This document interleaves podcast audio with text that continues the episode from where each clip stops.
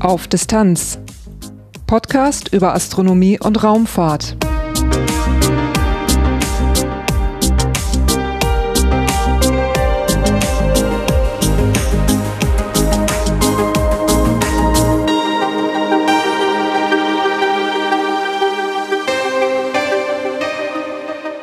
Hallo und herzlich willkommen bei Auf Distanz.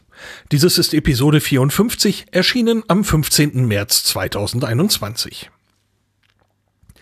Satelliten können eine Menge Daten generieren. Die müssen dann zur Auswertung übertragen werden und da taucht auch ein Problem auf, das viele, viele Menschen kennen. Es soll möglichst schnell gehen. Man möchte ein schnelles Netz. Der Satellit Pixel 1 soll eine Möglichkeit erforschen, die Übertragung zu beschleunigen. Und genau darum geht es in dieser Episode. Danach folgen einige astronomische Ereignisse und am Schluss gibt's wie immer Infos über den Podcast selber. Durch die Sendung führt sie Lars Naber. Titelthema Am 24. Januar 2021 startete eine Falcon 9 Rakete zur Mission Transporter One ins All. An Bord waren 143 Satelliten. Einer davon ist Pixel 1, ein Projekt des Deutschen Zentrums für Luft- und Raumfahrt DLR und TESAT. Christopher Schmidt ist Projektleiter für Pixel 1. Ich bin jetzt seit ungefähr zehn Jahren am Deutschen Zentrum für Luft- und Raumfahrt. Ähm, Pixel 1 ist für mich eine sehr spezielle Mission, muss ich sagen, weil die von der ersten ähm, Idee bis jetzt wirklich zur fliegenden Mission ähm, ziemlich eng mit meiner Arbeit verknüpft ist und ich die von Anfang an als ähm, Projektleiter begleiten durfte, so vom ersten Pinselstrich bis jetzt wirklich ins Weltall. Pixel 1, die Schreibweise hier ist PIXL. Wofür steht das? Das ist eine äh, Abkürzung, die von unserem Industriepartner TESAT Spacecom eingeführt wurde und soll eben äh, ein Pixel eine sehr kleine ähm, Einheit ist oder ein etwas sehr kleines ist, eben die äh, die Miniaturisierung der Technologie eben äh, verdeutlichen und das ähm, eins ist der Zusatz, weil das die erste dazu fliegende Mission ist. Sie sagten gerade von der ersten Idee an waren Sie mit dabei. Was war denn die erste Idee? Die erste Idee besteht tatsächlich aus zwei Teilen. Also der eine Teil ist die Diplomarbeit, die ich 2010 geschrieben habe. Da ging es äh, damals um die Fragestellung, äh, optische Strahlführungselemente besonders klein zu bauen. Äh, der zweite Teil ist dann etwas nachgelagert, äh, nachts beim Joggen mal aufgekommen, als ich mir die Frage gestellt hatte, ob das, was ich in meiner Diplomarbeit untersucht habe und was als äh, Prototyp noch relativ groß war im Labor, ob man das nicht sehr viel kleiner bauen könnte und damit äh, diese Satellitenklasse der, der CubeSats eben auch adressieren könnte, die damals ja noch ziemlich in den Kinderschuhen gesteckt war, aber das Potenzial hatte eben für uns sehr spannend zu werden. Einfach durch einen sehr schnellen äh, Zugang ins Weltall, anders als bei klassischen Raumfahrtmissionen, wo ein Projekt äh, gerne mal 15, 15, vielleicht auch noch mehr Jahre dauert, ist da für uns der, der sehr spannende Teil bei CubeSats, dass es einfach sehr schnell losgehen kann und man damit sehr schnell neue Ideen demonstrieren kann. Aber eben nur, wenn man was baut, was klein genug ist, um auf diesen CubeSat zu passen. Und das war eben die, äh, der zweite Teil der Idee, dann ein grundsätzliches technologisches Konzept, das ich in meiner Diplomarbeit untersucht hatte, eben so klein zu bekommen, dass es eine Chance hat, auf einem CubeSat zu fliegen. Diese zweite Idee, wann, wann kam das auf? Das äh, war so zwischen 2014, 2015 ungefähr. Ähm, also auch schon, schon einige Jahre her. Das war so der Startpunkt, wo wir dann angefangen haben, das eben in einer Art Machbarkeitsstudie zu untersuchen. Zunächst mit, mit zwei Studenten, die sich äh, eben zum einen den, den Hardware-Teil angeguckt haben und zum anderen aber auch den, den Software-Teil, weil da eben zwei Aspekte zusammenkommen, die, ähm, ja, die wichtig sind, um das System so klein zu bekommen, wie es jetzt am Ende werden musste. Ja, Sie haben dies mit dem Klein bekommen, ein paar Mal jetzt betont. Ein CubeSat, also ähm, in diesem Podcast ist schon ein paar Mal genannt worden, dass es eben so diese CubeSat-Einheit gibt, etwa 10 mal 10 mal 10 Zentimeter. Wie groß ist Pixel 1? Das ähm, richtet sich genau nach diesen äh, Maßen, die Sie gerade genannt haben. Normalerweise sind die, ähm, die einzelnen Subsysteme in diesem CubeSat dann 10 mal 10 Zentimeter Grundfläche, beziehungsweise ein bisschen weniger, weil in den 10 mal 10 Zentimetern sind ja schon die Solarpanel und Struktur mit drin. Also am Ende kommt man auf eine nutzbare Fläche von ungefähr 90 mal 95 Millimetern äh, pro Subsystem oder pro Board, das in diesen CubeSat gestapelt wird. Und äh, unser System hat eine Höhe von ungefähr 35 Millimetern, also am Ende 90 mal 95 mal 35 Millimeter. Also dieses Laser-Terminal, über das wir gleich noch sprechen werden, meinen Sie jetzt? Genau, und das ist tatsächlich äh, auch das komplette Laser-Terminal. Da ähm, gehören eben ganz verschiedene Komponenten dazu, also sowohl der optische Teil, der wirklich nötig ist, um ähm, zum einen den Laser zu erzeugen, um den Laser dann eben auch zu führen. Äh, da sind verschiedene Linsen und Spiegel notwendig, aber auch die Elektronik, die das Ganze eben ansteuert und, ähm, und kontrolliert. Und das alles äh, ist in diesen äh, 90 x 95 x 35 Millimetern enthalten. Das Laserterminal ist an Bord von Pixel 1. Pixel 1 wurde mit der Transporter One Mission gestartet. Da waren 143 Satelliten mit an Bord. Ähm, das, also insgesamt an Bord. Das heißt, Pixel 1, der gesamte Satellit selber, kann ja auch nicht sehr groß gewesen sein. Das ist richtig, genau. Also wir, Sie hatten ja die, diese CubeSat-Einheiten schon angesprochen, die im Englischen Unit heißen. Das heißt, ähm, also der Satellit besteht aus Würfeln von 10 mal 10 mal 10 Zentimetern und wir haben da drei davon. Das heißt, der Satellit ist insgesamt dann 30 mal 10 mal 10 Zentimeter groß. Man spricht dann von einem 3-Unit-CubeSat. Äh, das ist ein ziemliches Standardmaß. Ähm, und geht dann weiter mit üblicherweise sechs Units. Das heißt, bei uns sind drei dieser Würfel aufeinander gestapelt und die sechs Units sind dann eben zwei von diesen Dreierstapeln äh, nebeneinander und so ergänzt sich oder erweitert sich dieses, äh, dieser CubeSat-Standard immer um, um weitere Größen. Und bei uns sind es eben diese drei Units geworden, die man braucht, weil der Satellit einfach ähm, zum einen Energie erzeugen muss. Also er braucht einfach auch Solaroberfläche und für die optische Kommunikation brauchen wir eben auch, auch Energie. Man braucht aber auch Lageregelungen, man braucht eben Batterien, um die Energie zu speichern, äh, auch die Datenprozessierung, um die Daten schnell zur Verfügung zu stellen, was ja der große Vorteil der optischen Kommunikation ist. Aber um das wirklich nutzen zu können, braucht man eben auch noch ein bisschen Infrastruktur drumherum. Und so sind wir dann auf äh, drei Units gekommen, um eben unsere kleine Payload, die ich gerade angesprochen hatte, zu demonstrieren. Also ist es wirklich, wenn ich es mir so vorstelle, wie es, wie der, wie dieser Satellit vor mir liegt, ja wirklich ein extrem kompaktes Gerät. Wie schwer ist der dann? Also man rechnet ungefähr ein Kilo für eine solche Unit, äh, was auch bei uns der, der Fall ist. Also wir liegen knapp über drei Kilogramm. Ähm, und äh, ja, jede Unit ist so abhängig davon, was dann wirklich enthalten ist, aber wiegt so zwischen einem Kilo und, und 1,2 Kilogramm ungefähr. Das ist so der, der Standard, von dem man etwa ausgehen kann. Und äh, daran ähm, halten wir uns an der Stelle auch. Kommen wir zu der Kommunikation. Sie hatten es ja schon kurz angedeutet. Was ist der Zweck von Pixel 1? Der Zweck von Pixel 1 ist die Demonstration optischer Kommunikation auf Kleinsatelliten bzw. Kleinstsatelliten, also auf CubeSats. Das heißt, zu zeigen, dass optische Kommunikation auch auf diesen CubeSats möglich ist. Das spielt an vielen Stellen unserer Meinung nach eine sehr zentrale Rolle. Einfach weil diese CubeSat-Missionen, ich hatte es vorhin eingangs angesprochen, zum Start, äh, als wir angefangen haben, darüber nachzudenken, noch einen eher universitären Charakter hatten.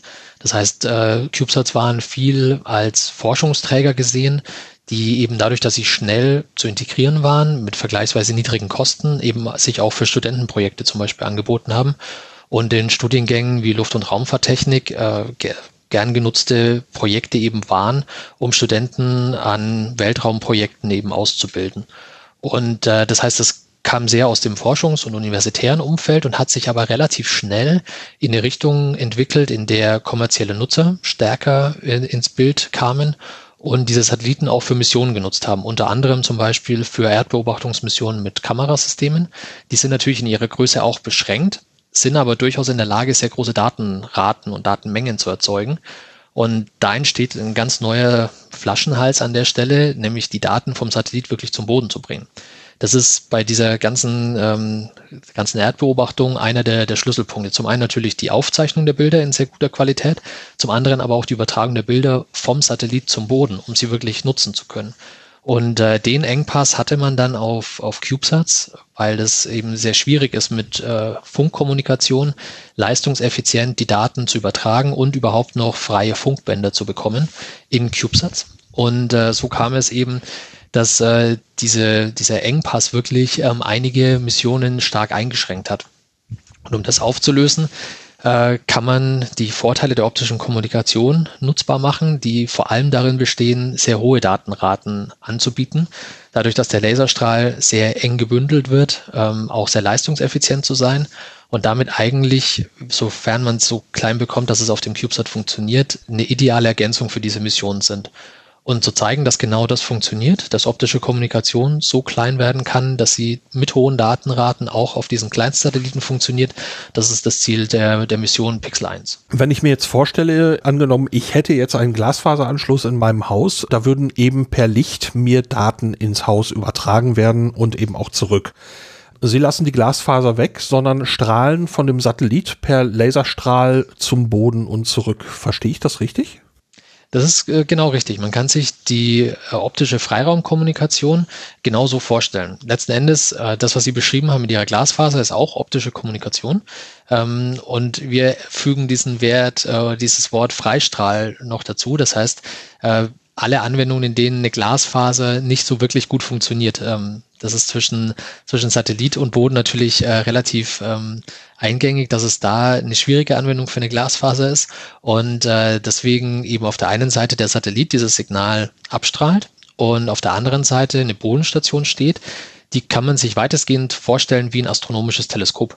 Das ist letzten Endes auch ein Teleskop, das mit einem gewissen Spiegeldurchmesser ähm, die Energie, die vom Satellit empfangen wird, eben bündelt und auf einem Datenempfänger eben darstellt. Und der Datenempfänger kann dann das ausgestrahlte Licht des Satelliten wieder empfangen. Das heißt, das, was im Prinzip äh, in ihrer fasergebundenen Kommunikation auch mit einem Sendelaser und irgendwo einem Empfänger passiert, ähm, passiert bei uns genauso, nur dass dazwischen das Signal durch äh, eine sehr lange Strecke eben ähm, ohne Glasfaser geführt wird und deswegen von einer Art Spiegel eben wieder aufgefangen werden muss und ähm, eben dann auf den Datenempfänger fokussiert wird, um genügend Energie zu sammeln, weil wir äh, also gerade in der Konstellation mit dem CubeSat bei niedrigen Elevationen, das heißt, wenn der Satellit noch sehr nahe am Horizont ist, äh, dann Kilo, äh, Distanzen von etwa 2000 Kilometern haben und über diese 2000 Kilometer durch die Atmosphäre und durch ähm, auch Dämpfung, die in der Atmosphäre passieren, natürlich viel Energie auch äh, verloren geht, beziehungsweise eben am Boden dann wieder eingesammelt werden muss.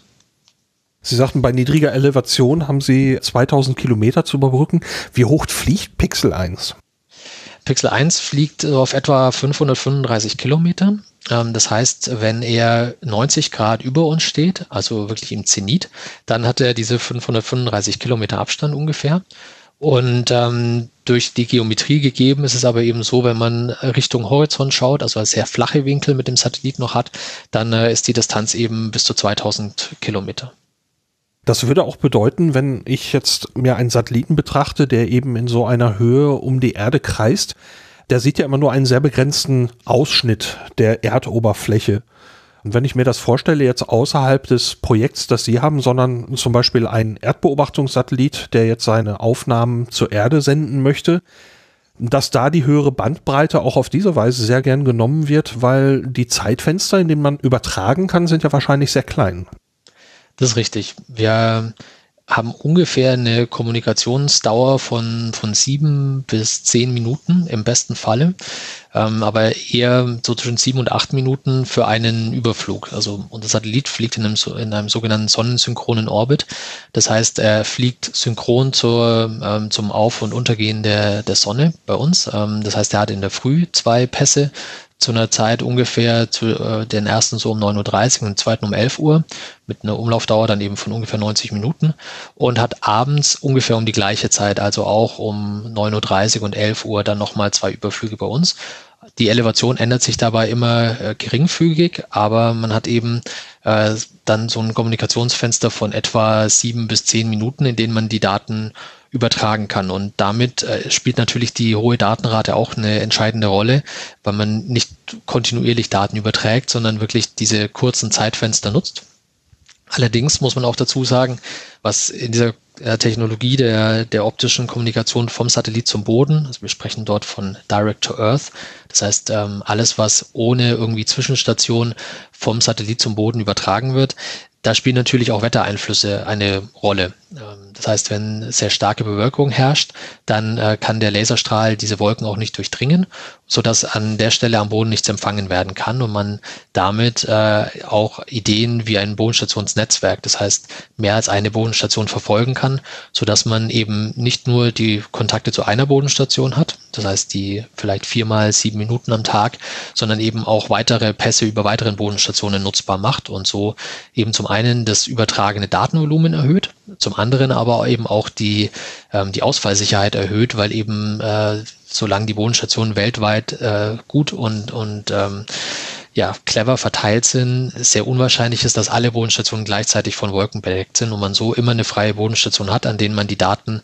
auch zum Boden übertragen kann. Das ist natürlich also in diesem ganzen Konzept, das ich vorgestellt hatte, dass man ähm, Daten zum Beispiel von, von Kameras möglichst schnell am Boden haben will, ist natürlich die Verfügbarkeit der Bodenstation auch ein sehr wichtiger Parameter, der damit eben auch entsprechend ähm, verbessert werden kann, dass man verschiedene Bodenstationen einsetzt an verschiedenen Stellen auf der Erde und damit immer schnell eine verfügbare Bodenstation hat, die die Daten empfängt und dann per Glasfaser eben auf dem Erdboden weiter verteilt, wo man sie dann eben final braucht.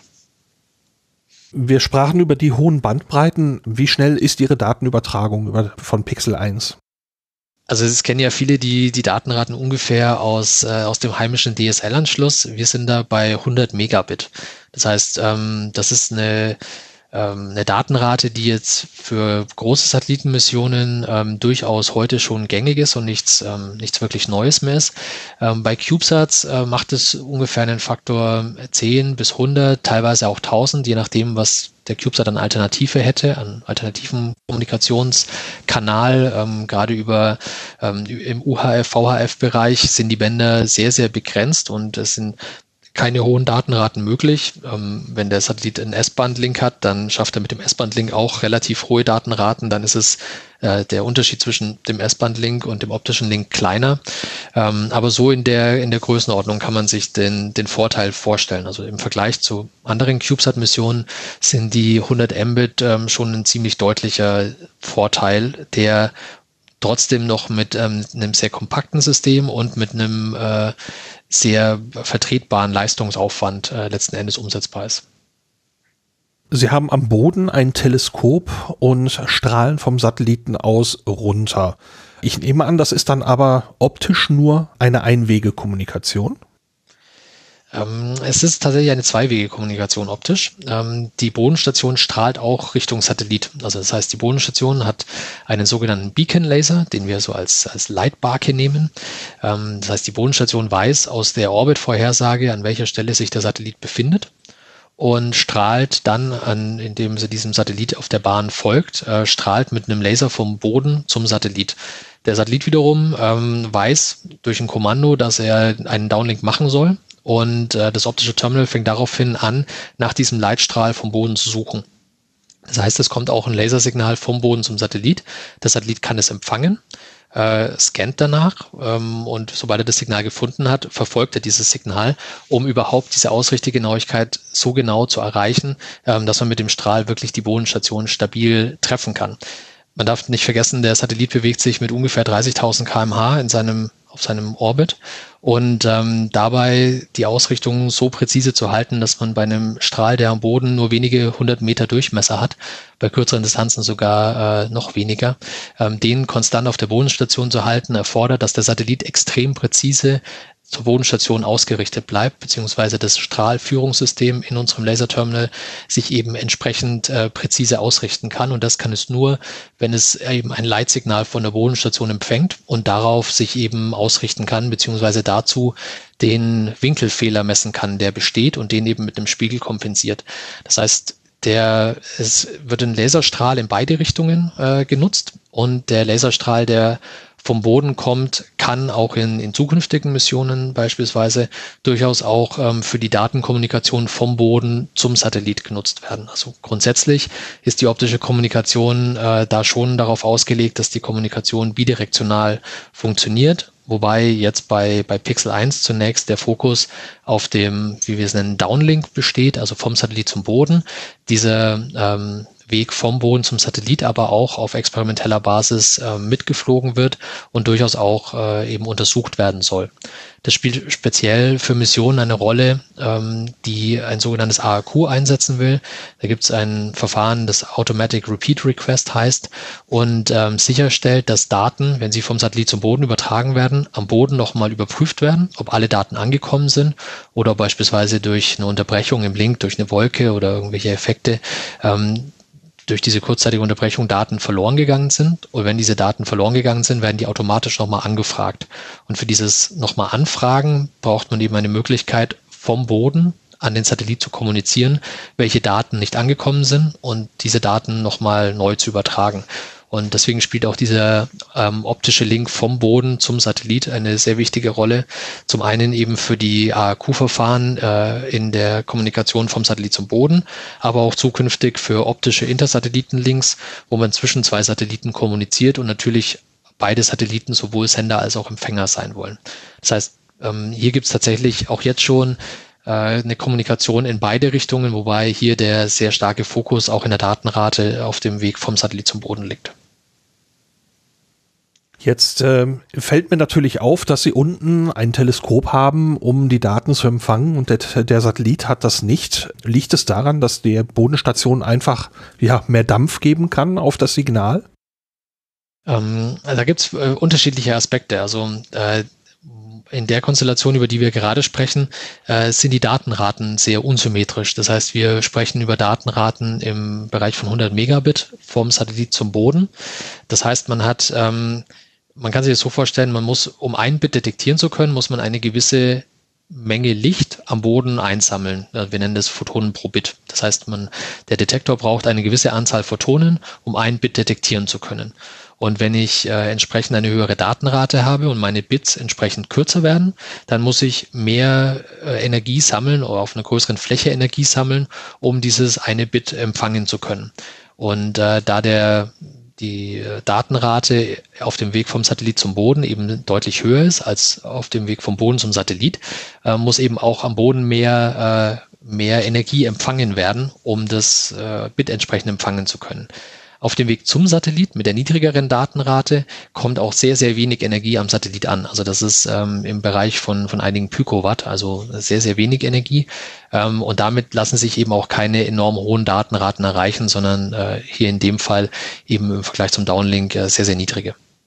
Aber für den Zweck reicht es dann halt eben aus. Für den Zweck reicht es vollkommen aus. Ähm, wenn man sich äh, eine Kommunikation dann zwischen zwei Satelliten vorstellt, die beide mit der gleichen Datenrate senden, senden und empfangen wollen, dann ist es ähm, schwieriger. Wenn man diesen optischen Link aber primär nutzt, um damit eben ähm, ja, Korrekturdaten oder die Informationen auszutauschen, welche Daten angekommen sind und welche nicht, dann reichen üblicherweise auch äh, sehr niedrige Datenraten. Das ist eine Frage des Anwendungsfalls und ähm, theoretisch, wie Sie auch gesagt haben, äh, dass die Bodenstation mehr Dampf geben kann, ist es natürlich am Boden auch sehr viel leichter, die Laserleistung zu erhöhen. Das sind im Prinzip meine Parameter, die ich habe. Ich habe letzten Endes die Sendeleistung, die ich verändern kann. Ich kann den Öffnungswinkel verändern des Lasers. Also je größer ich den mache, desto weniger Energie kommt auf der anderen Seite an. Beziehungsweise andersrum, je enger ich diesen Strahl bündel, desto mehr Energie kriege ich auch zum Empfänger.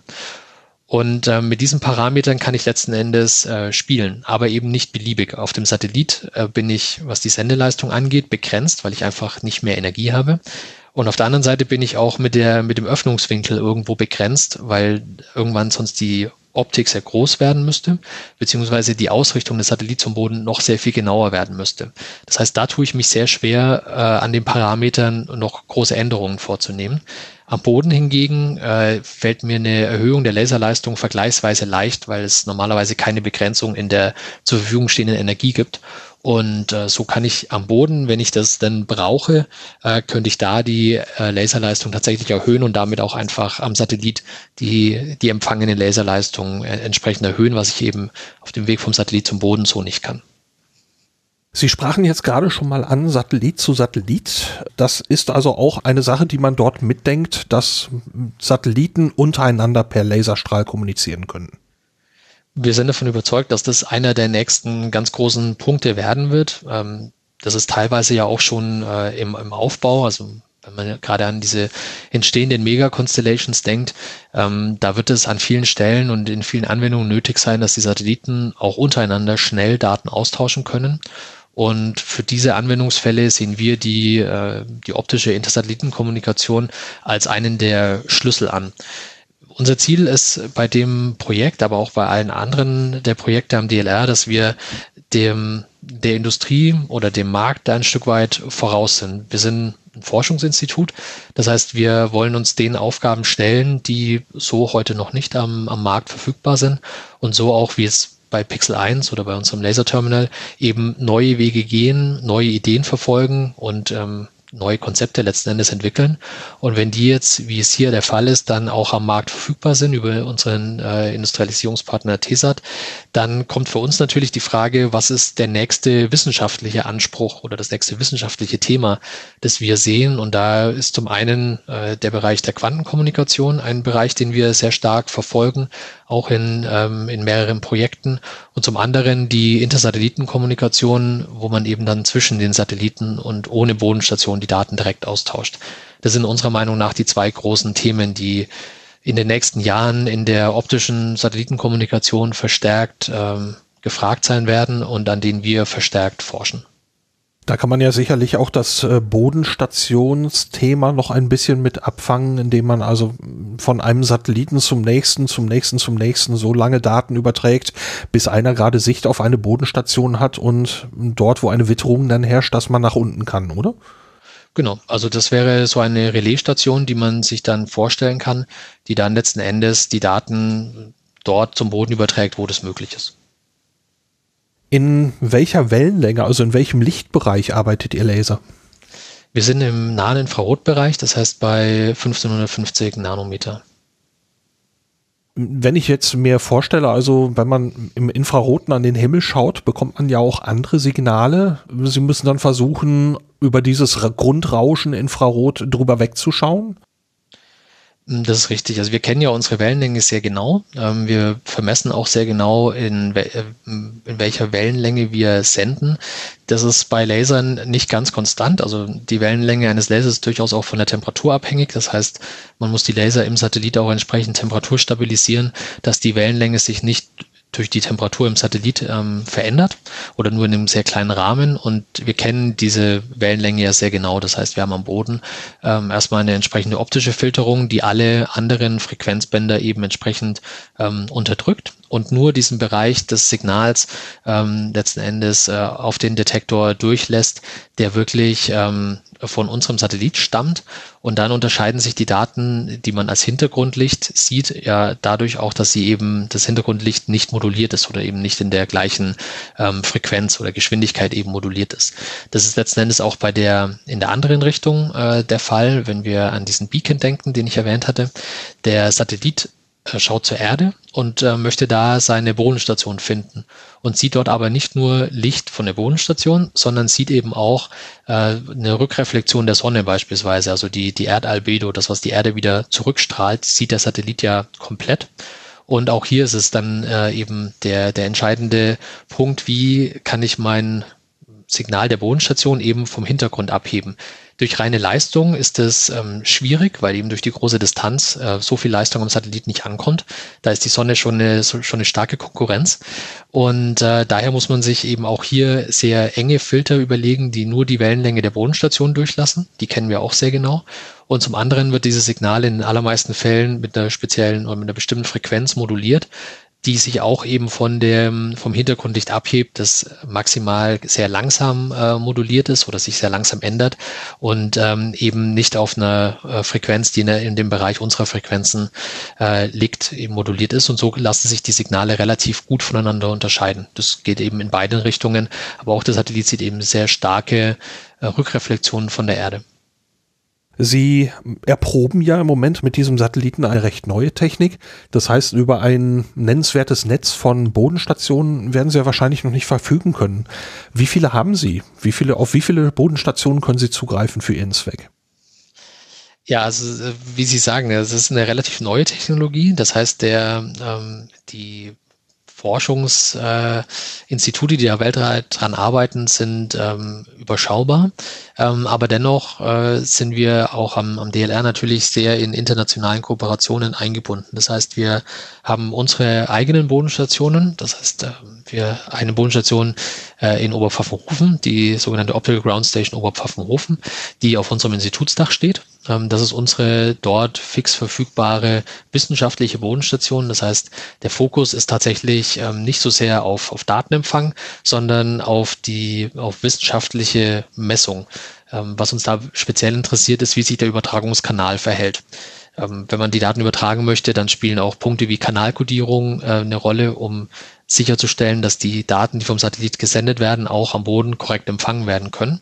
Und äh, das sind, sind Punkte, die gerade sehr stark untersucht werden, weil bei dem Weg durch die Atmosphäre, speziell wenn der Weg 2000 Kilometer lang ist, also bei niedrigen Elevationen, treten da viele Störungen auf. Das heißt, dafür haben wir eine Bodenstation, die speziell darauf optimiert ist, mit sehr vielen Messgeräten diesen Kanal zu charakterisieren. Und das ist auch ähm, Gegenstand aktueller Forschung. Wir haben noch eine zweite Bodenstation, die sogenannte Transportable, Transportable Optical Ground Station, die es ermöglicht, ähm, dadurch, dass sie transportabel ist, an nahezu jedem Ort der Welt ähm, aufgebaut werden zu können. Und dort ist der Fokus sehr viel stärker auf den Datenempfang. Die verfügt also nicht über ähm, große wissenschaftliche Sensorik drumherum, sondern primär äh, über einen Datenempfänger, der die Daten vom Satellit eben empfangen soll und uns eben auch an verschiedenen Orten schon äh, bei verschiedenen Projekten äh, zur Verfügung stand, beispielsweise auf den Kanaren zum Beispiel, wo eben die Wetterbedingungen entsprechend gut sind, um äh, sehr viel mehr Messungen durchführen zu können, als wir das beispielsweise in Oberpfaffenhofen können.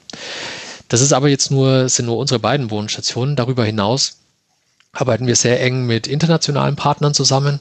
Äh, wir haben da in der Vergangenheit auch äh, mit dem NICT und der JAXA in Japan zum Beispiel gearbeitet, auch mit äh, NASA JPL in den USA, auch mit KNES in Frankreich. Das heißt, ähm, auch andere Forschungseinrichtungen weltweit, die Bodenstationen betreiben und sich da untereinander gegenseitig unterstützen, um auch ähm, entsprechend äh, dann mit den unterschiedlichen Satelliten und den unterschiedlichen Bodenstationen eben weltweite Messungen und Charakterisierungen des Verhaltens zu machen.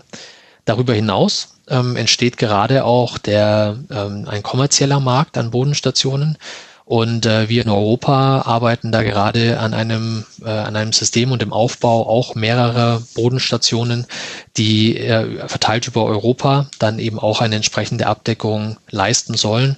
Und äh, da sprechen wir gerade so von ungefähr vier, fünf verschiedenen Standorten, die in Europa gerade ähm, im Aufbau sind und dann in den nächsten äh, Jahren zur Verfügung stehen sollen. Und auch dort äh, soll dann die Mission Pixel 1 äh, letzten Endes die Inbetriebnahme dieser Bodenstationen äh, unterstützen. Das heißt, Pixel 1 könnte der Satellit sein, mit dem diese Bodenstationen dann äh, die ersten Kommunikationsversuche unternehmen.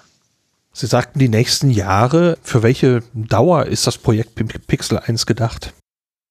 Pixel 1 selbst ähm, besteht aus, äh, aus mehreren Teilen. Äh, dazu kommt zum einen erstmal eine wissenschaftliche Phase, in der wir ähm, den Satellit testen. Ähm, das heißt, wir testen alle Funktionen, wir übertragen damit Daten vom Satellit zum Boden und wir machen einige wissenschaftliche Experimente damit, eben speziell was ähm, Kanaleigenschaften und äh, ähm, weitere Messungen äh, mit der Atmosphäre eben angeht. Darüber hinaus ähm, gibt es dann noch eine, eine Phase, in der ähm, Pixel für verschiedene andere, ähm, zum einen technische ähm, Versuche zur Verfügung stehen sollen, aber eben auch zum Beispiel zum Test unterschiedlicher Bodenstationen oder um verschiedene Konzepte auszuprobieren. Ähm, maximal beziehungsweise von seiner vom Design rechnen wir mit äh, einer Lebensdauer von maximal fünf Jahren, die aber ähm, nicht heißen muss, dass nach fünf Jahren nichts mehr funktioniert, sondern ähm, wir gehen davon aus, dass technisch äh, über fünf Jahre ähm, keine, ähm, keine Schäden oder keine Degradierungen auftreten. Das heißt, technisch wäre er fünf Jahre äh, nutzbar. Und ähm, man wird sehen, ob die fünf Jahre dann voll ausgereizt werden und wir dann ähm, zum Ende der Lebenszeit noch Aufgaben haben. Aber im Moment äh, ist Pixel 1 ähm, eine der ganz wenigen flie wirklich im Orbit fliegenden optischen Kommunikationsterminals. Von daher gibt es momentan extrem viel Interesse an, ähm, Experimenten mit Pixel 1 und so glauben wir schon, dass äh, wir den über die ganze Projektdauer dann auch betreiben können werden und ähm, damit immer noch auch in einigen Jahren noch äh, wirklich ähm, interessante wissenschaftliche Forschung machen können. So, und so hoffe ich, dass wir äh, über diese erste Phase hinaus tatsächlich dann noch einige Jahre ähm, viel mit Pixel 1 arbeiten können. Ja, eine der begrenzten Faktoren bei so einer Laufzeit können ja zum Beispiel Treibstoffe sein. Ähm, und wir hatten gerade auch schon mal gehört, ähm, dass Pixel 1 eben seine Lage im Raum ändern können muss, um eben sich zur Bodenstation oder vielleicht künftig mal zu einem anderen Satelliten auszurichten. Wie macht Pixel das? Pixel nutzt dazu ein Lageregelungssystem, das auf Reaktionsrädern basiert. Äh, das heißt, äh, Pixel hat eine äh, Sternenkamera. Diese Sternenkamera ist eben Richtung ähm, Weltall ausgerichtet, also auf der gegenüberliegenden Seite zu unserem Link, der zum Boden strahlt und ähm, orientiert sich an Sternbildern. Ähm, das ist eine extrem präzise Ausrichtung, die, die weit ähm, unter der 1-Grad-Marke liegt, also im 0,0 irgendwas Grad-Bereich, ähm, also eine sehr, sehr hohe Auflösung bietet. Und das ist letzten Endes die Referenz für den Satellit, um zu wissen, wie er im Raum orientiert ist. Das ist also die Sensorik. Auf Aktuatorik-Seite, um diese Lage bewusst zu manipulieren, äh, gibt es eben sogenannte Reaktionsräder. Das sind ähm, in allen Achsen des Satelliten verbaute kleine Kreisel, die durch bewusstes Beschleunigen und Abbremsen eben eine Rotation in dieser Achse erzeugen können. Und äh, damit wird die hauptsächliche Ausrichtung des, des Satelliten vorgenommen. Es gibt darüber hinaus noch sogenannte Magnetorker, die sich am, am Erdmagnetfeld ähm, eben orientieren können oder daran äh, eine Ausrichtung des Satelliten vornehmen können. Und über diese Sternenkammer hinaus gibt es auch noch beispielsweise Sonnensensoren, die den Stand der Sonne parallel messen und sich daran orientieren können. Das heißt, aus dieser Vielzahl an Sensoren und Aktuatoren entsteht das Gesamtkonzept einer Lageregelung ähm, die in unserem Fall aber tatsächlich nicht auf Treibstoffen basiert. Also wir haben kein, kein Antriebssystem, mit dem wir die Position in, in dem Orbit verändern könnten. Wir können auf unserer Position, auf der wir sind, eben nur die Ausrichtung des Satelliten, also die Satellitenlage auf diesem, äh, auf diesem Platz im Orbit verändern. Dadurch sind wir allerdings auch nicht begrenzt in der Lebensdauer des Satellit durch einen zu, zur Neige gehenden Treibstoff, sondern diese Reaktionsräder werden eben durch äh, elektrische Energie betrieben, die für, durch die Solarzellen erzeugt werden kann. Das heißt, von der Seite sehen wir keine wirkliche Begrenzung. Was aber bei sehr vielen Raumfahrtmissionen und ähm, eigentlich bei allen Systemen, die sich im Weltall befinden, ein Faktor sein kann, ist die Hintergrundstrahlung, die man einfach bekommt. Das heißt, es gibt äh, verschiedene Strahlungseffekte, die im Material auftreten und zu einem sehr starken Altern der Komponenten führt.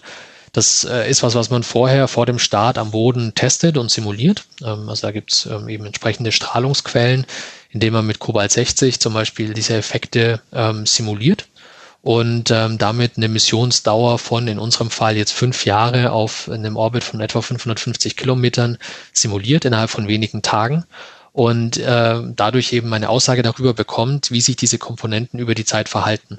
Das ist aber ähm, eine sogenannte Total Ionizing Dose. Das heißt, das ist wirklich eine Dosis, die sich kontinuierlich erhöht. Das heißt, irgendwann erreicht diese Dosis einfach Werte, in denen irgendeine Elektronik dann ähm, nicht unbedingt sofort ausfällt, aber zum Beispiel ein äh, verändertes Verhalten zeigt. Und das kann ein Punkt sein, der dann eben nach, nach etlichen Jahren im Orbit ähm, zum Tragen kommt und eben dafür sorgt, dass die Mission nicht mehr so durchgeführt werden kann, wie sie geplant ist oder wie sie, also geplant natürlich schon, weil das erst nach der geplanten Nutzungsdauer passiert, aber ähm, das kann sein, dass dadurch eben dann Effekte auftreten, die es den Weiterbetrieb nicht mehr möglich machen.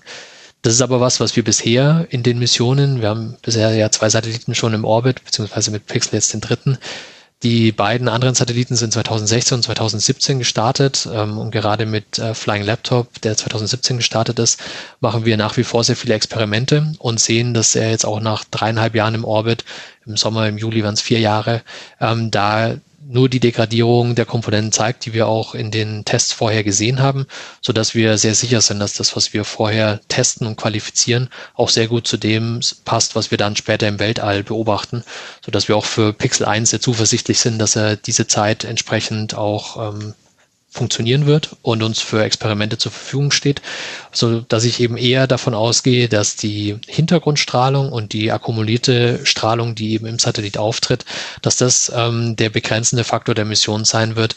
Ähm, wie gesagt, der Treibstoff ist bei uns nicht der limitierende Parameter. Ja, ich bin, bin sehr beeindruckt, dass man all das, was Sie gerade beschrieben haben, Reaktionsräder, Magnetorg, die Sternenkamera, es gibt natürlich die Technik für, für, die, für das Funken im S-Band, es gibt das Laserterminal, es gibt eben die Stromerzeugung selber und all diese Dinge auf so einen kleinen Satelliten kriegt von 30 mal 10 mal 10 Zentimeter. Wirklich ganz erstaunlich das ist tatsächlich auch an der Stelle ähm, eine sehr faszinierende Sache auf, auf CubeSats. Also Sie haben jetzt in Ihrer Aufzählung, ähm, glaube ich, die Erdbeobachtungskamera noch gar nicht genannt. Die kommt da auch noch oben drauf. Das heißt, man hat eine wahnsinnige, wahnsinnig hohe Integrationsdichte ähm, in diesem Satellit, ähm, muss sich vorher eben sehr, sehr genaue Gedanken darüber machen, wie die Komponenten angeordnet sind. Also es gibt bei manchen Komponenten ähm, Wünsche, wo diese Komponenten sind. Zum Beispiel möchten Batterien nicht so besonders kalt werden. Auf der anderen Seite ist es zum Beispiel gut, wenn diese Reaktionsräder möglichst in der Mitte oder im Massezentrum des Satelliten sitzen und nicht irgendwo am Rand. Das heißt, es gibt auch technisch noch, noch Randbedingungen, wie diese Komponenten äh, verbaut sein sollen. Wir versuchen beispielsweise auch die, die, den Sternensensor möglichst nah an unser Laserterminal zu bringen, dass die Referenz zu den Sternen und des Laserterminals sich möglichst wenig verändern. Ähm, und allein durch diese technischen Randbedingungen und die Größe und äh, die zur Verfügung steht und ja auch diese ganze Verkabelung, die ihnen noch passieren muss, ist das Zusammenwürfeln des Satelliten schon eine sehr große Herausforderung und tatsächlich sehr faszinierend, wenn man das sieht, wie diese Vielzahl an Komponenten, die erst äh, noch auf dem Tisch liegt, dann am Ende zu so einem kompakten Satelliten zusammenfindet, das ist ähm, tatsächlich nur durch äh, viele Jahre Erfahrung bei dem Sat entsprechenden Satellitenbauern dann äh, zu schaffen, das wirklich so dicht zu integrieren, dass man trotzdem noch äh, eine Chance hat, an alle Komponenten ranzukommen. Also muss ja dann doch durchaus vor dem Start nochmal äh, Dinge prüfen und ähm, viele Stellen erreichen können und trotzdem alles so eng zusammenzupacken, dass die, dass das Größenverhältnis gewahrt bleibt. Ist aber natürlich auch so, dass die Sternenkamera, die Reaktionsräder in ihrer Größe natürlich auch auf den Satellit angepasst sind der Satellit mit drei Kilo kann natürlich äh, mit sehr viel kleineren Reaktionsrädern ähm, gedreht werden, als es jetzt bei einem 100 oder 200 Kilogramm Satellit oder noch größer der Fall ist. Das heißt, es ist schon alles so skaliert, dass es auf diesen kleinen Satellit passt, aber am Ende ist der extrem dicht gepackt und auch, das ist vielleicht auch ein Reiz, den, den CubeSats ausmachen, ähm, in diesem Konzept, äh, das viel diskutiert wird im Bereich des New Space, ähm, dass diese Satelliten einfach äh, sehr, ja, sehr durchdacht sind an den allermeisten Stellen und ähm, sehr raffinierte Lösungen an vielen Stellen zum Einsatz kommen, wo wirklich einfach jeder Bauraum genutzt wird, einfach weil er so kostbar ist.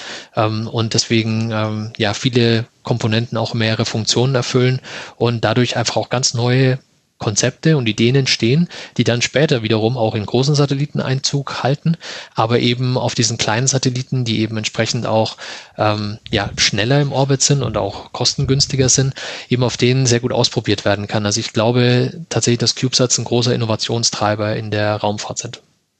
Ja, ich habe es ähm, auf einer Raumfahrtmesse auch mal gesehen. Dafür gibt es eben diese Standard-Deployment-Einrichtungen. Man hat also standardisierte Formate, ähm, was wahrscheinlich dann eben das, das Ausbringen der Nutzlast eben insgesamt auch sehr in den Kosten drückt. Das ist mit dieser Standardisierung, finde ich, wirklich einen, einen enormen Faktor dort das glaube ich auch, dass es einer der, ähm, der entscheidenden äh, Punkte ist, um die Systeme wirklich ähm, ja, schnell und vergleichsweise kostengünstig ins All zu bringen. Ähm, und äh, damit eben auch die, die größeren Stückzahlen zu ermöglichen. Und diese Standardisierung ist tatsächlich auch ein Teil, der bei uns eine sehr große Rolle spielt. Ähm, wenn man sich vorstellt, dass man verschiedene Bodenstationen weltweit aufbauen möchte, dann ähm, ist es natürlich auch wichtig, dass die Laserterminals und die Bodenstationen die gleiche Sprache sprechen und äh, dass nicht jede Bodenstation nur zu einem Laserterminal passt, sondern dass auch da im Rahmen einer Standardisierung sowohl die Bodenstationen als auch die Laserterminals zusammenpassen. Und so diese Standardisierung voranzutreiben, ist auch ähm, eine Aufgabe, die, die wir bei uns ähm, sehen und die wir auch sehr eng verfolgen. Es gibt im Rahmen einer ähm, Standardisierung von Space Data Systems momentan einen Standard, der sich mit äh, genau dieser Datenübertragung äh, im Direct to Earth beschäftigt. und eben versucht, diese Bemühungen äh, der diese Entwicklungen der Laserterminals, die überall auf der Welt stattfinden, eben so zu kanalisieren, dass diese Terminals über möglichst ähnliche Parameter verfügen. Das heißt speziell bei, bei Wellenlänge zum Beispiel, die Sie angesprochen hatten, dass da möglichst ähnliche Wellenlängen genutzt werden, sodass diese Satelliten eben auch mit unterschiedlichen Bodenstationen zusammenpassen und da, damit zum einen äh, schneller und ähm, ja weltweit äh, abgedeckt dieses Bodenstationsnetzwerk entstehen kann, aber auf der anderen Seite eben im wissenschaftlichen Bereich auch mehr äh, wissenschaftlicher Austausch stattfinden kann, weil beispielsweise unsere Satelliten eben auch zu anderen Bodenstationen irgendwo anders auf der Welt Downlinks machen können und äh, wenn man so will kompatibel sind und man damit eben einfach ähm, ja den Schlüssel in der Hand hat, äh, wirklich eine weltweite Technologie zu schaffen, die eine breite Anwendung erfährt. Wenn man jetzt so eine Mega-Constellation im All hätte mit, sagen wir mal, 1000 Satelliten, ich spinne mal einfach ein bisschen herum und die sprechen jetzt alle per Infrarotlaser mit dem Boden. Besteht da Gefahr, dass sich unterschiedliche ja, Netze, unterschiedliche Betreiber vielleicht irgendwann auch mal stören? Wenn in der Zahl tatsächlich mit dem Boden kommuniziert würde, dann ähm, könnte es tatsächlich passieren, dass auch einfach mehrere Satelliten gleichzeitig im Bereich einer Bodenstation beispielsweise sind. Ähm, das Konzept bei den Mega-Constellations ist aber ja vor allem, dass die Satelliten untereinander sprechen und ähm, damit hätte man natürlich diesen Effekt an den Bodenstationen äh, sehr viel weniger. Also da ähm, ist erstmal bei den Mega-Constellations äh, nicht damit zu rechnen, dass die Satelliten primär zum Boden kommunizieren. Ähm, momentan ist bei den Mega-Constellations eher der Ansatz, dass der Datenaustausch zwischen den Satelliten Satelliten optisch stattfindet, einfach um da möglichst hohe Datenraten zu erreichen und die Kommunikation zum Boden, also in dem Fall zum Endanwender, ähm, beispielsweise wenn man an eine Verteilung von Internet in dünn besiedelten Gebieten denkt, dass die Verteilung des Internets zum Endanwender am Boden tatsächlich immer noch per Funk stattfindet. Das ist was, wovon ich auch ausgehe, dass die Anbindung des Endanwenders auch in Zukunft ähm, im Funkbereich bleiben wird, einfach weil die, der Betrieb einer optischen Bodenstation und auch die Wettereinflüsse ähm, da eben schwieriger zu handhaben wären, wenn jeder Endanwender ähm, optisch angebunden wird an den Satelliten. Daher ähm, rechne ich mit der Limitierung oder mit ähm, dem Problem, dass es da zu entsprechenden gegenseitigen Störungen kommt, ähm, erstmal erstmal nicht. Und das ist auch ein äh, sehr großer Vorteil, der im Bereich der optischen Kommunikation liegt. Ähm, der Sendestrahl vom Satellit zum Boden ist eben sehr eng gefasst. Das heißt, der Empfangsbereich am Boden ist auch im im Vergleich zu einem Funk, äh, zur Funkübertragung sehr, sehr klein und damit äh, sind auch die Störungen natürlich in einem, nur in einem sehr, sehr kleinen Bereich möglich und ähm, dadurch ist es momentan noch möglich, die äh, optische Kommunikation unreguliert zu betreiben.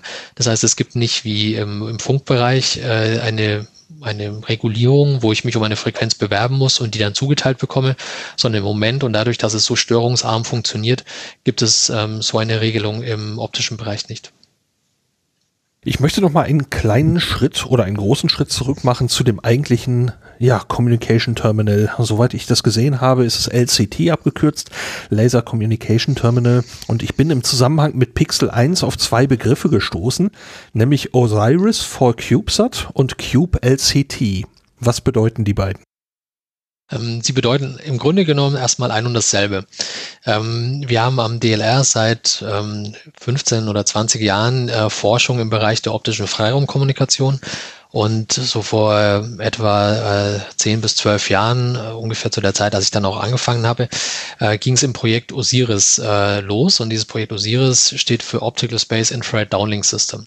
Das heißt, das ist primär unser Forschungszweig, der sich mit der ähm, ja, Erforschung der optischen Freiraumkommunikation auf Kleinsatelliten beschäftigt. Das heißt, da kommt in dieser Linie äh, kommt auch die CubeSat-Entwicklung äh, vor. Und äh, Osiris äh, for CubeSat ist die, äh, die Entwicklung, die eben für den CubeSat gemacht wurde. Es gibt Osiris V1 auf dem Flying Laptop, Osiris V2 auf dem Biros-Satellit und es gibt noch ein Osiris V3, das äh, eben für höhere Datenraten ausgelegt ist. Und Osiris for CubeSat ist unsere interne Bezeichnung für die Entwicklung für CubeSats, also die weitere Miniaturisierung und die Optimierung der Osiris-Technologie bei 1550 Nanometer für CubeSats.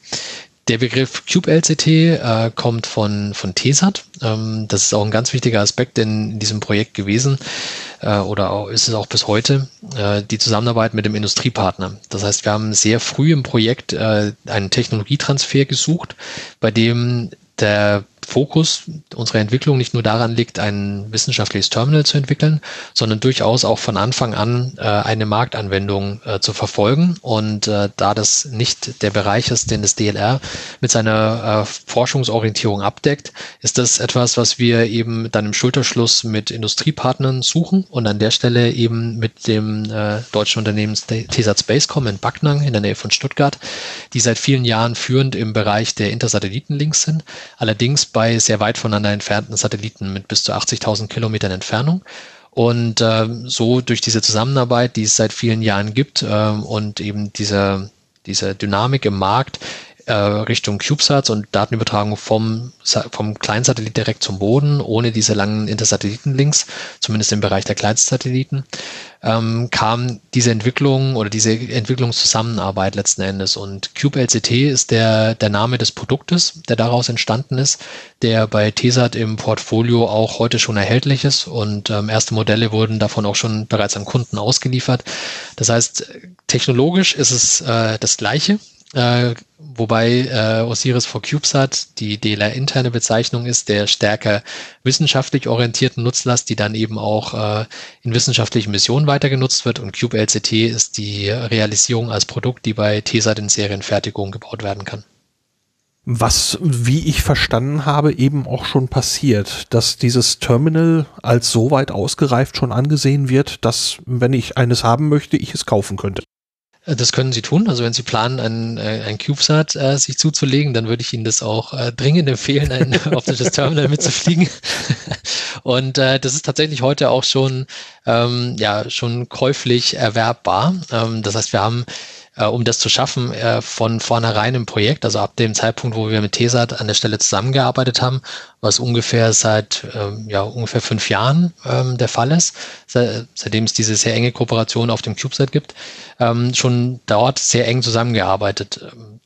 Der Fokus im wissenschaftlichen Bereich äh, und der Fokus in einer Serienfertigung sind nicht unbedingt deckungsgleich. Da gibt's äh, unterschiedliche Aspekte äh, für beide oder in beiden Disziplinen, die nicht unbedingt ähm, gleich sind. Und so war es extrem wichtig von Anfang an im Projekt, auch diesen Industrialisierungs- oder diesen Serienfertigungsgedanken ähm, mit dabei zu haben. Und TESAT war da ähm, mit verschiedenen Kollegen äh, involviert. Da waren Kollegen aus dem Produktmanagement dabei, aber auch aus der Fertigung, aus dem Systems Engineering. Und äh, so haben wir es geschafft mit den äh, entsprechenden Kollegen auf unserer Seite. Das ist ja auch ein sehr breites und sehr großes Team, das da auf unserer Seite arbeitet, um diese vielfältigen Herausforderungen bei der Miniaturisierung anzugehen. Ähm, und durch diese enge Zusammenarbeit auf verschiedenen Feldern konnte eben sichergestellt werden, dass wir in der Entwicklung keine Schritte gehen, die später in der Serienfertigung einen sehr großen Aufwand erzeugen. Generell ist es aber glaube ich, an der Stelle eine sehr, sehr schöne Win-Win-Situation tatsächlich geworden. Wirklich im, im klassischen Sinne, dass beide Partner gewinnen.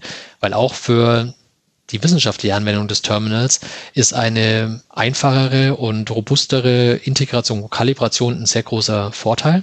Und auf der anderen Seite für die Serienfertigung ist es der Schlüssel, das System wirklich in Serie fertigen zu können. Und ähm, wie ich gerade angesprochen habe, gerade diese, diese Miniaturisierung stellt da eine sehr große Herausforderung dar. Je kleiner ich so ein System baue, desto komplizierter oder schwieriger wird es auch, diese Systeme zu kalibrieren.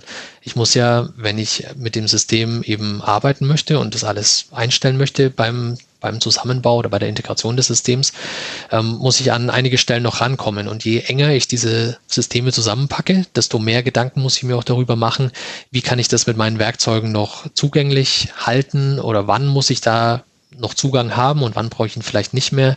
Da geht es auch viel um Integrationsreihenfolgen, wann Schrauben ähm, eben festgesetzt oder geklebt werden zum Beispiel, die vielleicht später gar nicht mehr zugänglich sind.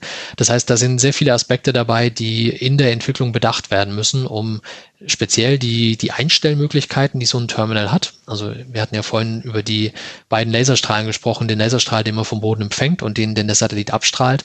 Und die müssen natürlich zueinander ausgerichtet werden. Die zwei Laserstrahl Strahlen müssen an der Stelle eben ähm, kombiniert werden. Und dazu gibt es eben eine Einstellmöglichkeit. Ähm, wir haben in unserem Laser-Terminal, um das möglichst ähm, robust und kompakt zu halten, auf alle Einstellmöglichkeiten verzichtet, die man nicht unbedingt braucht und die wir zum Beispiel durch einfach eine Fertigungsgenauigkeit ähm, dann eben obsolet gemacht haben.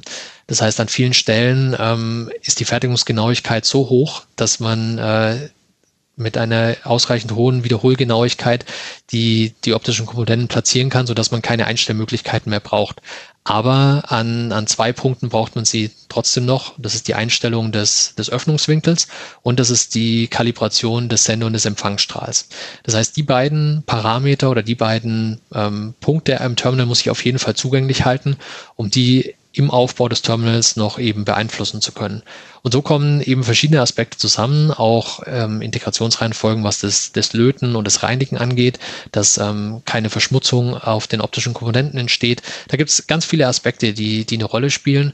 Und da war tatsächlich diese enge Zusammenarbeit ähm, zwischen den, ähm, den Kollegen aus der, aus der Fertigung und ähm, mit eben einem sehr langen ähm, Hintergrund aus der Fertigung von Laserterminals von TESAT und unseren Kollegen, die das ähm, Konzept entwickelt haben und dieses Terminal integriert haben, wichtig. Und ähm, ich glaube, am Ende dieser Zeit ähm, könnte keiner mehr so richtig sagen, dass es zwei Teams noch sind, sondern das ist wirklich ein Entwicklungsteam mit dem einen Teil der Leute, die bei TESAT beschäftigt ist und dem anderen Teil der Leute, die am DLR beschäftigt sind.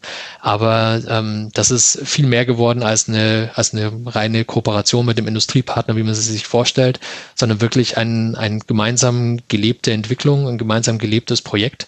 Und äh, ich glaube, nur so war es möglich, äh, das System so kompakt zu kriegen, trotzdem so gut in Serie fertigbar und das System so vertrauenswürdig äh, zu entwickeln, dass schon jetzt, ähm, während Pixel 1 erst gestartet ist, schon ähm, Interesse äh, an dem System besteht und es auch tatsächlich eben erste Kunden gibt, an die bereits ausgeliefert wurde.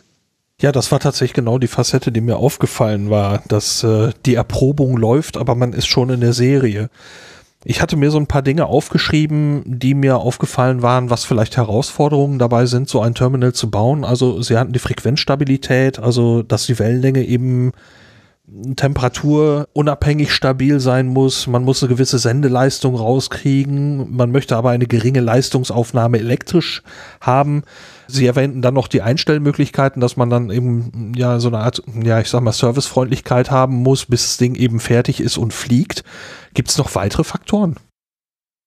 Das hat eigentlich die, die meisten Faktoren tatsächlich, ähm, tatsächlich abgebildet. Es gibt natürlich im, im Design ganz viele Abwägungen. Ähm, äh, so ein, so ein Design über so viele Jahre ist ähm, ein permanentes Abwägen und Optimieren letzten Endes. Das fängt bei den, bei den Optiken an. Ähm, wenn ich äh, etwas in Serie fertigen möchte, dann äh, spielt es natürlich auch eine, eine Rolle, wie komplex die Einzelteile sind. Und man kann gerade im optischen Design mit den mit Linsenformen äh, ein beliebig komplexes System bauen, das ähm, auch optisch immer besser wird, aber immer schwerer zu handhaben wird. Das heißt, sowohl in der Kalibration als auch in der Fertigung immer schwieriger wird. Ähm, da, das spielt eine, äh, spielt eine Rolle. Ähm, das spielen aber auch optische Komponenten eine Rolle, die beispielsweise die verschiedenen, also den Sender und den Empfangsstrahl trennen. Je näher ich da die Wellenlängen zusammenlege, desto präziser muss ich die mit einem Filter auch trennen können. Und je ähm, enger diese Wellenlängen sind, desto mehr Schichten brauche ich auf einem Filter. Das heißt, so ein Filter wird in Schichten aufgebaut und je mehr dieser Schichten das sind, desto fehleranfälliger ist, ist da auch die Fertigung. Das heißt, wenn man in diesen CubeSat ähm, Markt möchte, aber jetzt nicht nur Markt, sondern auch im wissenschaftlichen Bereich, dann ist es an ganz vielen Stellen ein Abwägen ähm, und ein Abwägen zwischen der ähm, maximalen äh, technischen Lösung und äh, einfach der, der effizientesten Lösung, die, die das Problem eben auch löst. Ähm, und das ist gerade eine Denkweise, die, glaube ich, im CubeSat-Bereich und in diesem ganzen New Space-Bereich ähm, ein großer Treiber auch für den Traditional Space am Ende wird, ähm, nämlich äh, zu versuchen, an vielen Stellen die Probleme so einfach wie möglich zu lösen und damit nicht nur ähm, das einfach möglichst einfach zu halten, sondern damit auch die Kosten niedrig zu halten, damit auch die Fertigungszeiten zu reduzieren ähm, und damit auch die Fehleranfälligkeit letzten Endes zu reduzieren. Und das ist ähm, was, wo, glaube ich, äh, der CubeSat-Markt und die ganze Entwicklung im CubeSat-Bereich tatsächlich äh, federführend ist und bei uns ähm, neben den von Ihnen genannten Punkten eben nahezu jeden Aspekt in der äh, in der Integration oder im Entwurf des Terminals beeinflusst hat, wo man eben technisch auf einem größeren Satellit vielleicht ähm, noch mehr in Anführungszeichen herausholen könnte, aber auf einem CubeSat eben ähm, sehr an die an das Optimum aus verschiedenen Parametern eben ähm, Kosten, Größe, äh, Lieferzeiten äh, denken muss. Und ähm, das betrifft die Parameter, die Sie genannt haben, aber eben auch zum Beispiel die Optikentwicklung, das Filterdesign, ähm, Lötprozesse, ähm, welche ähm, Fertigungsgenauigkeiten ich wo haben möchte. Ähm, also da gibt's äh, eine nahezu unbegrenzte Zahl an Parametern, die mir einfällt, wo wir genau diese Diskussionen ähm, letzten Endes hatten, die, die da zum Tragen kommen. Ja, es ist ein wirklich komplexes Feld, wie man merkt. Aber umso beeindruckender, dass, dass dieser Schritt schon getan ist. Sie haben noch zwei Stichworte genannt, auf die ich gern noch mal kurz zurückkommen würde. Das eine Stichwort ist die Erdbeobachtungskamera. Was machen Sie damit? Also Erde beobachten ist klar, aber welcher Zweck? Ähm, die ist tatsächlich bei uns hauptsächlich ein, ähm, ein Lieferant für Daten. Ähm, das heißt also, die Erdbeobachtungskamera folgt jetzt keinem äh, bestimmten Missionsziel, sondern ist äh, hauptsächlich dazu da, um eben zu demonstrieren, auch wie viele Bilder und wie hoch aufgelöste Bilder man übertragen kann. Das heißt, das ist mehr ein, ähm, eine, eine Datenquelle an der Stelle als jetzt wirklich ein, ähm, ein Missionsziel. Ähm, wir werden aber sicher damit, ähm, wenn möglich, ähm, zum einen ähm, unterstützen, wenn es irgendwo äh, Bedarf gibt, ähm, beispielsweise in, ähm, in, in Katastrophenfällen, wenn da irgendwo Bedarf sein sollte, dass man äh, Bilder aufnimmt und unser Satellit zufällig in der Nähe ist, dann ist das natürlich äh, eine Option, wo wir natürlich gerne sinnvoll unterstützen wollen, wobei es dafür natürlich auch höher aufgelöste Kameras als unsere gibt. Ähm, der Grundgedanke ist aber tatsächlich, ähm, Daten und eben realistische Daten zu erzeugen. Was wir nicht wollen, ist äh, Daten vorher aufgezeichnet auf dem Satellit mitzunehmen und aufgezeichnete Daten zu übertragen, sondern wirklich auch die ganze Kette zu demonstrieren. Wie kann so eine Mission aussehen? Ähm, Bilder machen und zum Boden übertragen. Es gibt ähm, vorangegangene Missionen, die für ein einziges übertragenes Bild ähm, aufgrund begrenzter Datenrate ähm, einen Tag oder zum Teil sogar länger braucht, um ein Bild zu übertragen. Wir gehen bei unserer mit einer Bodenstation und unserer Datenrate davon aus, dass wir ungefähr 2000 Bilder der gleichen Qualität am Tag übertragen können. Und äh, das wirklich als ähm, ja wirklich zu demonstrieren, die ganze Kette von diese 2000 Bilder aufnehmen und diese Bilder wirklich zum Boden übertragen, das ist das grundsätzliche Ziel der Erdbeobachtungskamera. Sie sagten, es ist eine hochauflösende Kamera. Welche Auflösung bietet die? Wir gehen davon aus, dass wir, also äh, der Parameter an der Stelle ist ja die, die Ground Sampling Distance, also wie groß ähm, der Boden letzten Endes aufgelöst wird und wir gehen davon aus, dass wir so im Bereich 20 bis 30 Meter ähm, Ground Sampling Distance sind. Das heißt, ein Pixel auf der Kamera ist letzten Endes 20 bis 30 Meter am Boden. Das heißt, das ist nicht das, was wir von Google Maps kennen beispielsweise, ähm, wo natürlich die Auflösung sehr viel höher ist, wo man sehr viel mehr erkennen kann.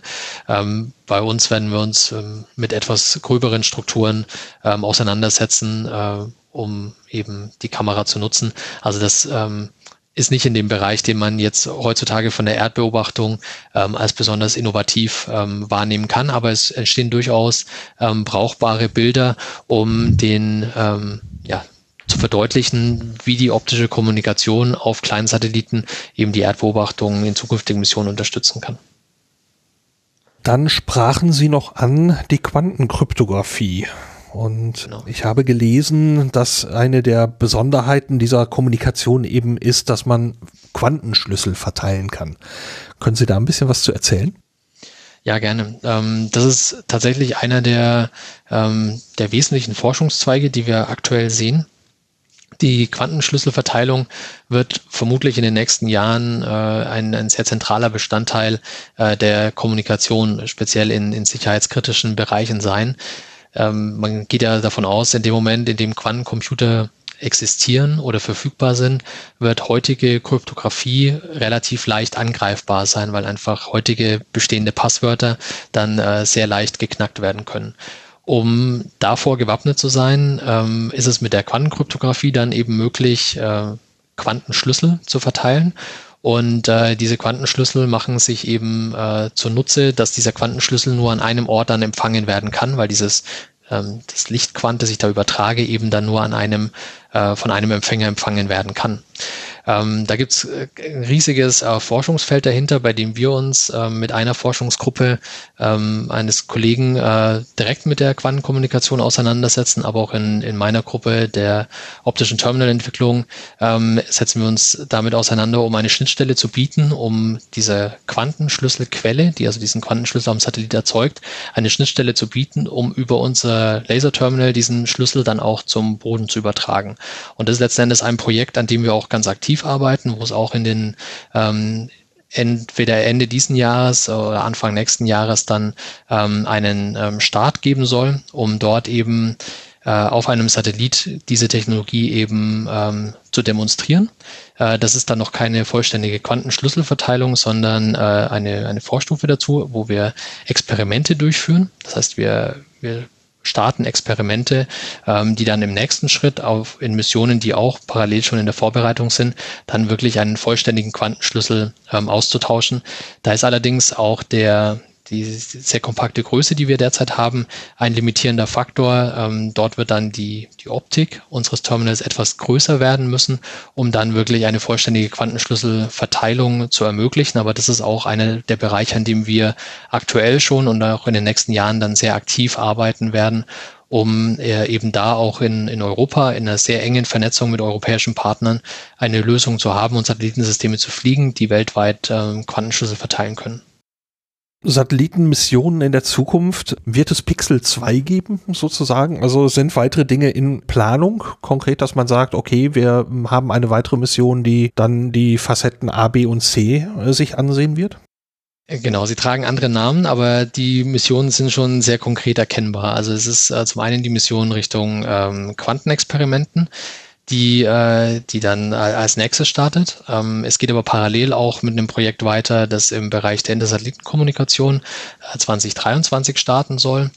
Ähm, von daher sind die nächsten beiden Missionen schon, schon sehr konkret. Ähm, sie tragen beide nicht den Namen Pixel 2, aber äh, sie tragen zumindest sehr große Teile der Mission Pixel 1 weiter. Das Terminal wurde von vornherein so entwickelt, dass es äh, an vielen Stellen auf Schnittstellen basiert, die sehr gut später auch von anderen Missionen nutzbar sind. Das heißt, unser Ansatz war nicht ein Terminal zu entwickeln, das nur für diesen einen Zweck dient, sondern die Idee war ein Terminal zu entwickeln, das durch eine Erweiterung, zum Beispiel mehr Sendeleistung bereitstellt, höhere Datenraten bereitstellt, ein Interface zu Quantenschlüsseln äh, bereitstellt oder auch durch die durch das Hinzufügen eines dedizierten Empfängers äh, eine vollständig bidirektionale Kommunikation ermöglicht für Intersatellitenlinks. Und so können wir für alle diese Missionen sehr stark auf dieser Entwicklung des Osiris for CubeSats bzw. CubeLCT aufbauen und die Basis weitestgehend weiterverwenden. Das äh, ist für uns ein entscheidender Schlüssel, weil wir damit in der Entwicklung sehr schnell und dynamisch sein können, weil wir nicht alles neu entwickeln müssen, sondern äh, zu einem großen Teil ein bestehendes System äh, erweitern müssen. Das ist ein Zeitvorteil, das ist aber auch ein reduziertes Risiko, weil wir viele Komponenten dann einfach schon kennen und schon im All haben und wissen, wie sie sich verhalten werden. Und äh, so gibt's eben äh, schon in vergleichsweise naher Zukunft schon Nachfolgemissionen, die eben auf der Technologie, die wie sie momentan erprobt wird, äh, basieren und speziell eben die Bereiche Quantenschlüsselkommunikation und Quantenschlüsselaustausch und ähm, äh, dann eben auch die Intersatellitenkommunikation angehen. Welcher Zeithorizont ist da gedacht? Also Sie sagten relativ nahe Zukunft? Genau, also bei den ähm, Quantenexperimenten ähm, gehen wir davon aus, dass der, dass der Launch Ende des Jahres ähm, stattfinden kann. Das ist natürlich bei Launch immer so, dass die sich am Ende äh, ist, wie, so wie Sie angesprochen haben, bei 100 Satelliten inzwischen auf einer Rakete ist natürlich der einzelne Satellit nicht mehr der, äh, der bestimmende, wann der Start wirklich stattfindet. Das heißt, äh, das, das Ziel ist, äh, Ende des Jahres zu starten, aber das kann immer sein, dass es sich dann um ein paar Wochen oder Monate verschiebt. Aber das ist tatsächlich was, was sehr nahe ist. Ähm, der Start der Intersatellitenlink-Mission ist für 2023 vorgesehen. Das heißt also beides Missionen, die ähm, innerhalb, bei der einen innerhalb sogar diesen Jahres und dann eben mit ähm, der Entwicklungszeit von etwa zwei Jahren dann eben auch beim Intersatellitenlink einen Start 2023 ermöglicht. Das heißt, da ist schon heute sehr vieles äh, in Vorbereitung, was in den nächsten Jahren fliegen wird. Und äh, parallel sind wir natürlich auch dabei, auch darüber hinaus schon die nächsten ähm, Projekte zu planen, die dann, wie angesprochen, äh, diese jetzt stattfindenden Quantenexperimente dann auch tatsächlich in einer nächsten Mission äh, auch wirklich äh, zu demonstrieren und ähm, dann eine vollständige Quantenschlüsselübertragung dann auch auf Kleinstsatelliten wie CubeSats äh, zu demonstrieren. Da kann ich in diesem Moment erstmal nur ganz viel Erfolg wünschen mit Pixel 1 und mit den Vorbereitungen dessen, was da noch kommt. Ich fand es wirklich hochspannend, habe allerdings für jetzt gerade keine Fragen mehr. Vielen, vielen herzlichen Dank. Sehr gerne. Es hat mich sehr gefreut, äh, dass ich zu dem äh, Thema berichten durfte. Und ähm, ja, ich äh, freue mich auch auf die nächsten Jahre, die da, die da kommen. Ich glaube, das bleibt äh, im CubeSat-Markt sehr spannend. Ich glaube, das bleibt bei optischer Kommunikation sehr spannend. Und ich glaube, dass ähm, tatsächlich viele der Denkweisen, die heute im CubeSat vorherrschen, vielleicht auch in anderen Bereichen der Raumfahrt Anwendung finden können. Und ähm, deswegen glaube ich, bleibt das auch in den nächsten Jahren ein sehr spannender und sehr dynamischer Bereich, an dem wir sicher noch viele Jahre forschen werden. Vielen Dank an Christopher Schmidt vom Deutschen Zentrum für Luft- und Raumfahrt für das Gespräch. Das Projekt läuft ja natürlich noch ein bisschen weiter und ich hoffe im Laufe der Zeit auf dieses Projekt immer wieder nochmal zurückkommen zu können und dann eben über den aktuellen Stand berichten zu können. Astronomische Ereignisse die astronomischen Ereignisse habe ich wie immer mit Erlaubnis von Heiko Ulbricht verwendet. Nachgelesen werden können sie auf der Homepage der Zeitschrift Sternzeit. Am 16. März 2021 um 19.30 Uhr ist der Mond bei Uranus zu sehen. Der Abstand beträgt 6,1 Grad. Da wird man allerdings ein optisches Hilfsmittel brauchen. Am 19. März 2021, auch um 19.30 Uhr, ist dann der Mond in der Nähe des Planeten Mars zu sehen, zwischen den offenen Sternhaufen der Hyaden und Plejaden. Das ist mit Sicherheit ein sehenswerter Anblick. Auf Distanz ganz nah. Das war's soweit für diese Ausgabe von Auf Distanz. Durch die Sendung führte sie Lars Naber. Auf Distanz ganz nah, das ist die Rubrik über den Podcast selber. Zur Raumfahrt kommt jetzt nicht mehr viel. Und ja, was kann ich berichten? Das weitere Jahr 2021, das wird für mich sehr spannend. Demnächst steht ein Umzug an über eine etwas größere Distanz. Ich verlasse Norddeutschland und ziehe etwas weiter nach Süden. Und vorher sind natürlich auch noch einige Umbauten zu machen. Wenn alles klappt, soll es aber parallel zu den Umbauten und zum Umzug noch weitere Episoden geben. Ich hoffe, das haut hin. Ein großes Thema dieses Jahr wird auch mehrfach die Mission von Matthias Maurer sein. Matthias Maurer ist ESA-Astronaut und wird im Herbst zur internationalen Raumstation ISS starten. Und ich plane, diese Mission hier im Podcast intensiv zu begleiten. Dann darf ich wieder Danke sagen, denn seit der letzten Episode sind Unterstützungen eingegangen. Vielen Dank dafür an Ralf, an Sven, an Martin und an Alexander. Und auch neue Bewertungen bei iTunes sind eingegangen. Vielen Dank dafür an Sergeant Apokalypse und MVD. In der letzten Episode kündigte ich eine Episode zum Satelliten Sentinel 6 an. Das hat leider noch nicht geklappt, aber ich versuche das natürlich weiter. Ich hoffe weiterhin, dass das dann eben zur nächsten Episode klappt. Bis dahin, danke fürs Reinhören und bis bald.